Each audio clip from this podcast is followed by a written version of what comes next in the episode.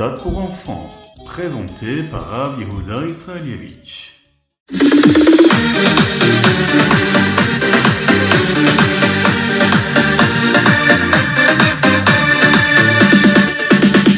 Bonjour à tous, infiniment heureux de vous retrouver pour partager avec vous le Ritatu du jour. J'espère que vous allez bien. On va aborder aujourd'hui ensemble, nous sommes le jeudi, Parashat Shoftim, le Ritat de ce premier jour de Rosh Chodesh Elul. Nous sommes le Lamed Menachem Av, 5783, et Tafshin Pegimel, Shnatakel, l'année du rassemblement.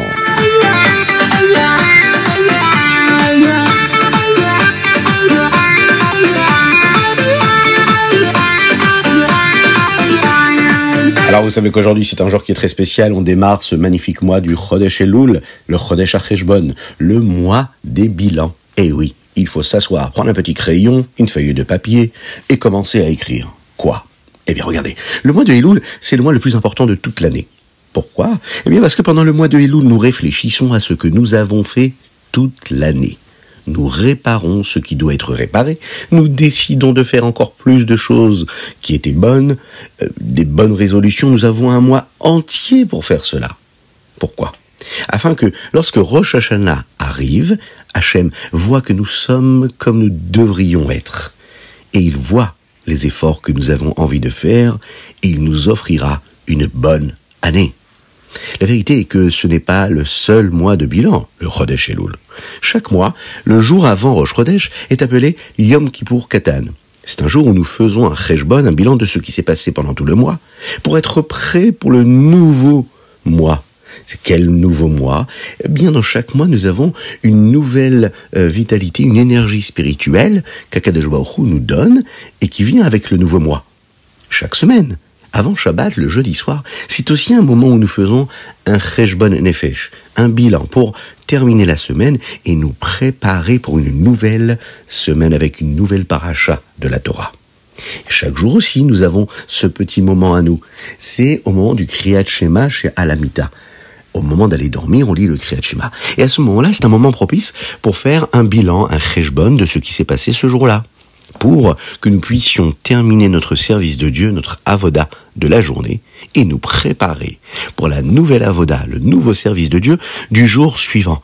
On arrive tout frais, moderni, on se réveille, et c'est une nouvelle journée qui commence avec un nouvel effort à fournir et un nouveau service de Dieu. Mais lorsqu'il faut agir, nous avons moins de temps pour les bilans. Alors, nous attendons impatiemment le mois de Elul, où là nous allons passer plus de temps pour être prêts pour une nouvelle vitalité, une nouvelle expérience qui, elle, euh, sera si spéciale dans la nouvelle année que nous allons vivre ensemble. Et ça, c'est un petit peu ce qu'on est en train de vivre à partir d'aujourd'hui.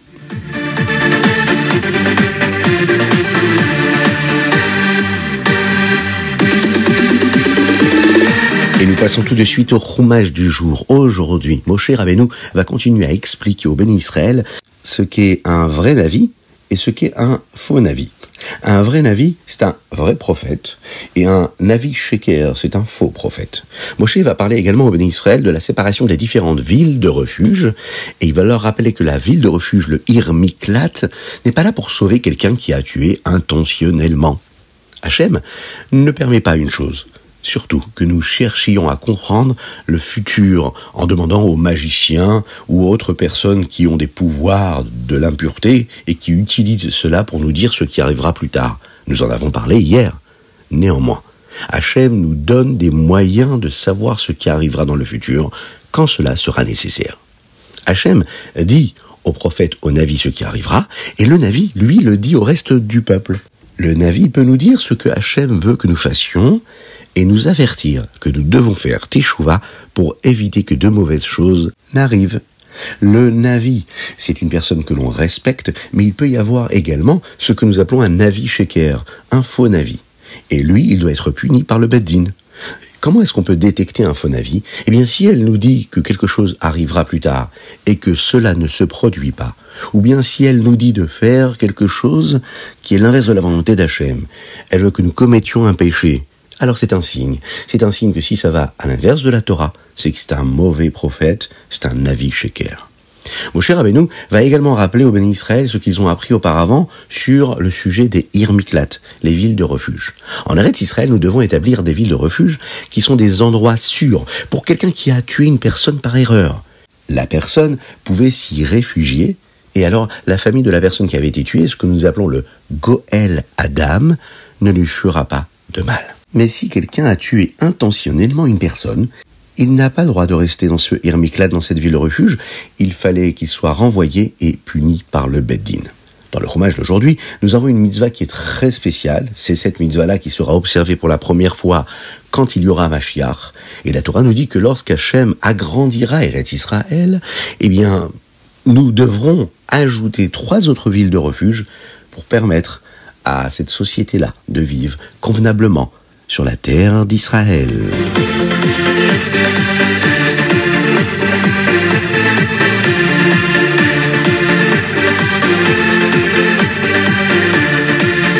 Et nous passons tout de suite au Teilim du jour. Aujourd'hui, nous sommes, eh bien, le Lamel, le 30e jour du mois de Menachemav, et nous concluons nos Teilim. Et nous lisons du chapitre 145 au chapitre 150. Et nous avons terminé notre Sefer Tehillim magnifique de David Amelech. Vous savez que le premier chapitre des Tehillim d'aujourd'hui est très spécial. Il commence par les mots Tehilal et David. Vous connaissez bien sûr ce verset-là. Il apparaît dans le Hachré, que nous disons tous les jours, trois fois par jour dans la Tfila. C'est le troisième verset de Hachré. Deux fois dans la Tfila du matin et une fois dans la Tefila de l'après-midi, dans Mincha, juste avant la Hamida. Et vous savez que Hachré suit l'ordre de l'alphabet hébreu un verset pour chaque lettre, à l'exception d'une lettre. Je vous laisse deviner de quelle lettre nous parlons et vous m'envoyez en WhatsApp la réponse. Quel est le verset qui, lui, n'a pas de lettre de l'alphabet? On répète, dans le Télim de Hachré, chaque verset commence par une lettre de l'alphabet. Hachré Yoshvevetecha, avec un Aleph. Bechol Yom Avarecheka, c'est un bête. Gadol Hashem ou Meulal Meod, c'est un guimel, et ainsi de suite, et ainsi de suite. Et pourtant, il y a une lettre qui ne figure pas. Alors vous m'envoyez quelle est la lettre qui manque. Et Bezrat Hashem, Blinéder, on développera ensemble la raison. Vous savez que dans ce Teilim-là, il y a d'ailleurs un verset qui commence par le Zayin et qui dit comme ça, Zecher Raftufra Yabiou. Eh bien, il y a un long Mahabar, un long discours as Zaken dans son Sidour Imdar. C'est un gros Sidour comme ça, assez épais, qui est un Sidour avec des Mahamarim de Chassidut, des discours de Chassidut sur les versets de la Tfila, qui expliquent avec beaucoup de profondeur et qui nous donne énormément d'enrichissement, de compréhension et d'approfondissement chassidutique sur ce que nous disons dans la Tfila. À l'occasion, n'hésitez pas à vous plonger dans ces écrits, dans ces enseignements.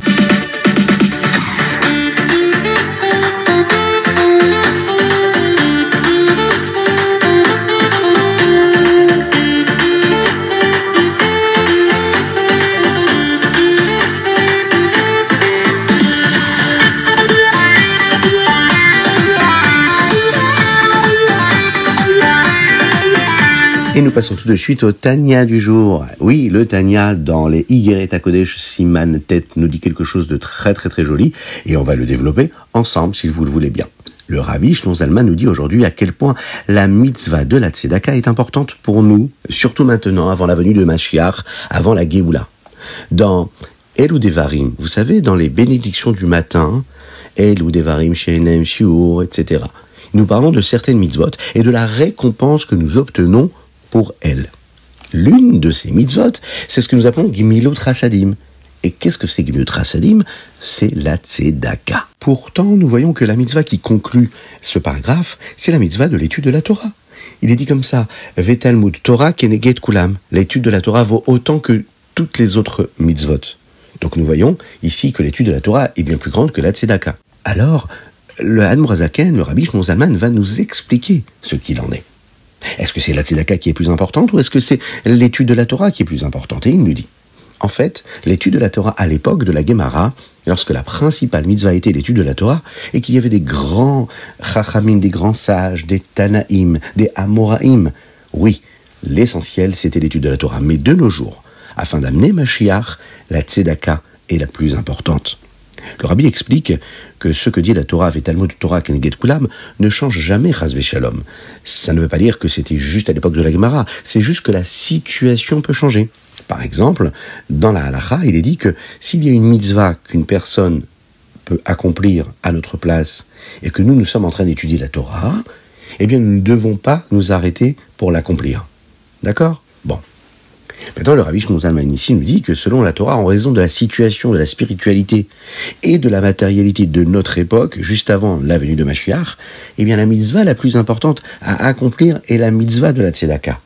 C'est donc ce qui nous apprend ici que dans un cas particulier où il faut aller donner la tzedaka, eh bien on peut arrêter même d'étudier la Torah pour aller faire cette mitzvah-là. Cette lettre et ce que le rabbi Zalman a envoyé avec euh, des émissaires qui, eux, allaient chaque année collecter de l'argent les juifs qui habitaient en Eretz Israël et pour inspirer les chassidim et les encourager à donner davantage.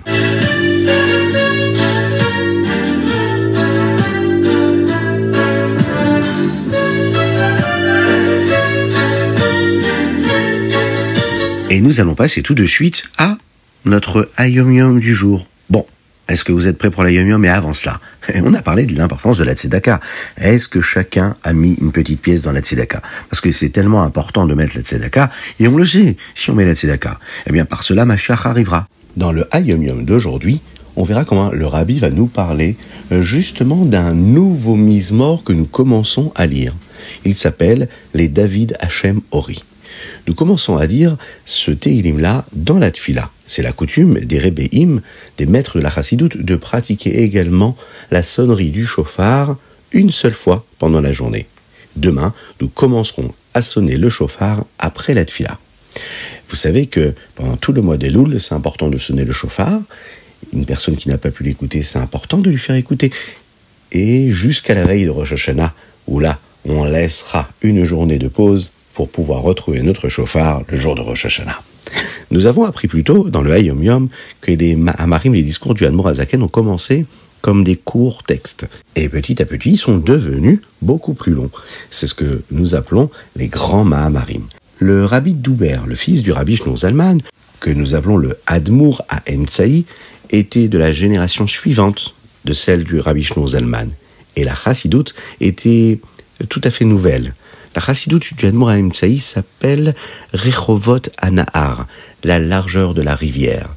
Ses discours à lui ont pris les sujets que le rabbi Zalman avait d'abord enseignés et il les a expliqués avec beaucoup plus de profondeur, avec beaucoup de méchalim, des analogies, des exemples, afin que nous puissions comprendre encore plus ce que le rabbi Zalman voulait nous expliquer. Les Mahamarim du Admour Azaken, ces discours-là expliquent les discours du Admour Azaken, mais ils sont beaucoup, beaucoup plus longs. Vous pouvez trouver des Mahamarim, des discours dans les Torah Or ou l'Ikouté Torah, du rabbi Zalman qui ne font que quelques pages. Et lorsque le rabbi Douber, le Admoraim Tsaï, lui a expliqué ses discours, il faisait des dizaines et des dizaines de pages. Aujourd'hui, le rabbi nous dit que même les Mahamarim, les discours du Admoraim Tsaï, n'ont pas commencé si longs au début. Cela a pris un peu de temps. Au début, le Admoraim Tsaï disait des Mahamarim assez courts. Par exemple, dans le Sidour Imdar, le fameux Sidour dont nous avons parlé tout à l'heure, c'est un Sidour où il y a des Mahamarim, des discours chassidiques du Admoral Zaken sur la Tfila. Il y en a un sur le verset Zecher Rav Toufra. Le Admoral Saï a développé ce Mahamar-là en six parties avec quelques explications. Si vous regardez dans les discours du Admoral Saï, dans ces Mahamarim, eh bien, vous pourrez voir que la première année où il était rabbi, il y avait un Mahamar qui s'appelle Zecher Rav Toufra, qui est peut-être d'ailleurs le Mahamar auquel le Hayom Yom d'aujourd'hui fait référence. Alors le mois de Loul arrive, on entre dans ce mois-là. Et l'une des choses que nous pouvons apprendre de cela, et qui va nous aider dans notre avoda, dans notre travail spirituel pendant le mois des Louls. Eh bien, nous pouvons nous rappeler que nous avons un mois pour nous préparer. Et nous n'avons pas à tout faire en une seule fois. Cela peut prendre du temps. Au début, notre teshuva pourrait commencer petit mais elle peut aussi devenir de plus en plus grande et de plus en plus grande, jusqu'à ce que nous soyons sûrs d'avoir réparé toute l'année passée et que nous soyons prêts pour une nouvelle année, une Shana Tova ou cas, une année bonne et douce. Nous le voyons également dans la coutume de sonner le chauffard à partir de demain. Nous ne commençons pas immédiatement à sonner le chauffard parfaitement, comme le jour de Rosh Hashanah. Non, la première fois où nous allons sonner, on sonne quelques sonneries et on évolue petit à petit. Le jour de Rosh Chodesh, c'est un petit peu comme si on s'entraînait. Le deuxième jour, nous serons déjà en mesure de sonner le chauffard encore mieux. C'est comme ça. Et bien pour la teshuva, c'est pareil. Petit à petit, on fait teshuva jusqu'à faire une magnifique et belle teshuva pour avoir une belle.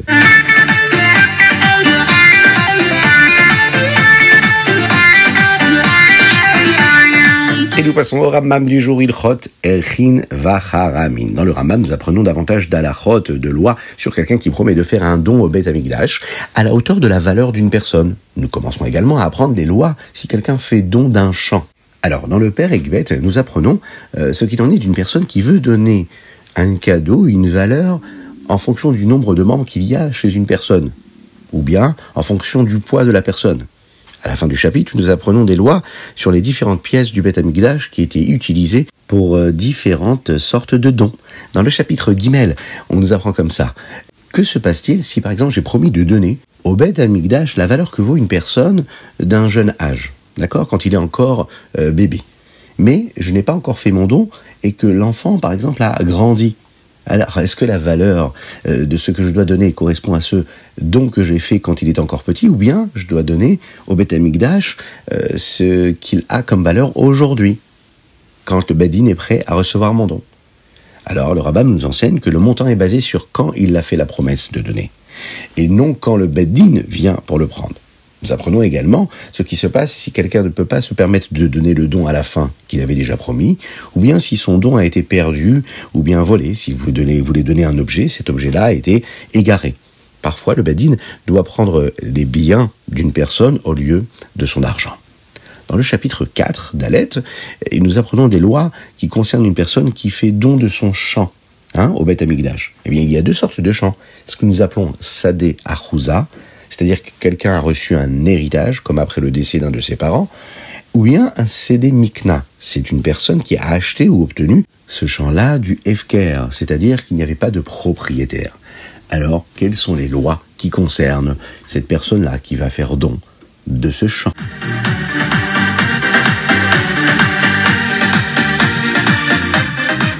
Et voilà, c'était le Rita du jour, mais on ne peut pas se quitter sans partager ensemble. Préparez-vous bien à répéter avec force, avec conviction, avec joie les psukim. Nous allons commencer aujourd'hui par le pasuk Torah Tziva.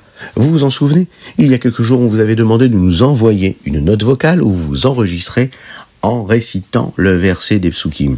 Alors, aujourd'hui, nous allons réciter le pasuk Torah.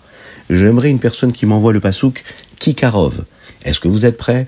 Envoyez-moi ça par WhatsApp au 06 61 76 87 70. Et tout de suite, on va dire un grand chazak à Uriel, à Yair, à Tsipora, qui nous ont envoyé ce magnifique Pasuk Torah et répétez tous ensemble, peu importe là où vous êtes, en vacances à la maison, peu importe sur les montagnes à côté de la mer, répétez avec force et conviction Torah Tziva tous ensemble, bien fort afin qu'Hachem puisse nous entendre. Et il nous envoie très rapidement le Mashiach Tzidkenu.